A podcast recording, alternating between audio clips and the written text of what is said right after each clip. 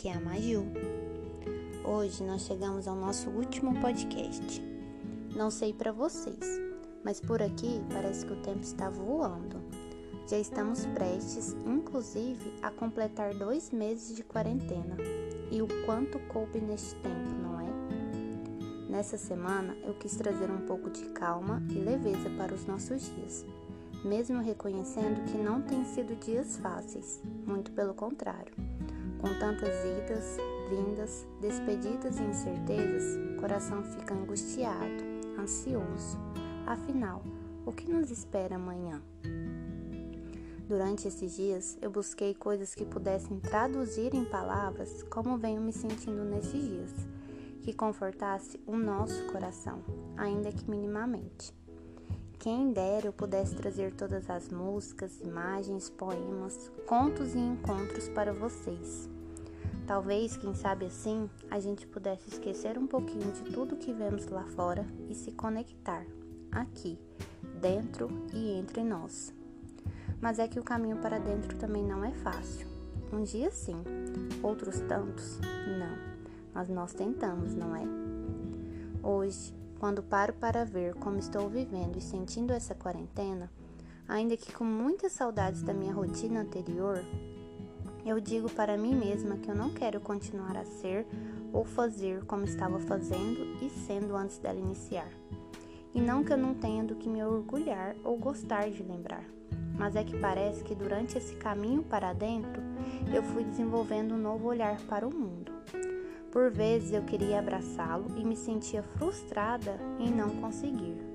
Outras tantas eu queria acelerar o tempo para que chegasse o final de semana e eu pudesse parar em casa e contemplar um pouco desse espaço que é tão meu e que eu estava tão distante fisicamente.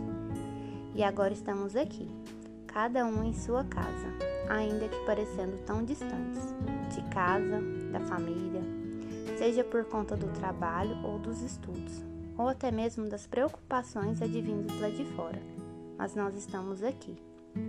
E estar aqui exige de nós uma nova busca, de encontrar com aquilo que não encontrávamos antes, de parar, ou pelo menos tentar, de pedir que o tempo corra e tudo se ajeite. Ainda que reconheçamos que não estamos em um momento que dê para ir tão devagar, os números são assustadores, mas acredito que vocês entendem a diferença. Eu acredito que vocês também tenham se desenvolvido muito nesse tempo, ressignificado o espaço da casa de vocês, sonhado com novos projetos de vida e aulas, inclusive, buscando cada dia novas formas de se relacionar com vocês, com a família, com os amigos, com a escola porque a vida é isso, como já diria Mário Quintana. Quando se vê, já são seis horas. Quando se vê, já é sexta-feira. Quando se vê, já terminou o ano. Quando se vê, passaram-se 50 anos.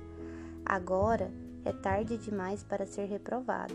Se me fosse dado um dia, outra oportunidade, eu nem olhava no relógio seguiria sempre em frente e iria jogando pelo caminho a casca dourada e inútil das horas.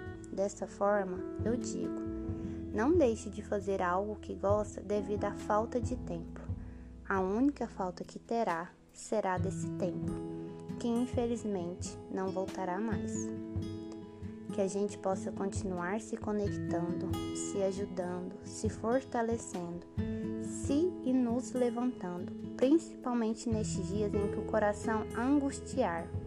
Que a gente tenha força para falar e pedir um espaço, uma oração, um silêncio, uma videochamada, um abraço daqueles que estão em casa com a gente, ou até mesmo um cafuné no amanhecer.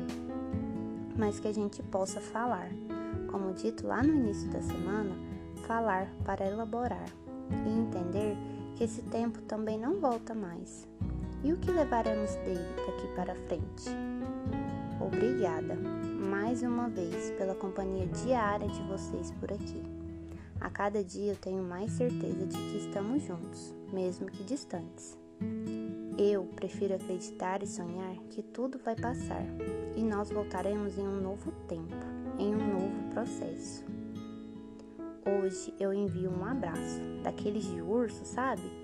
E que a gente se conecte todos os dias por meio dele.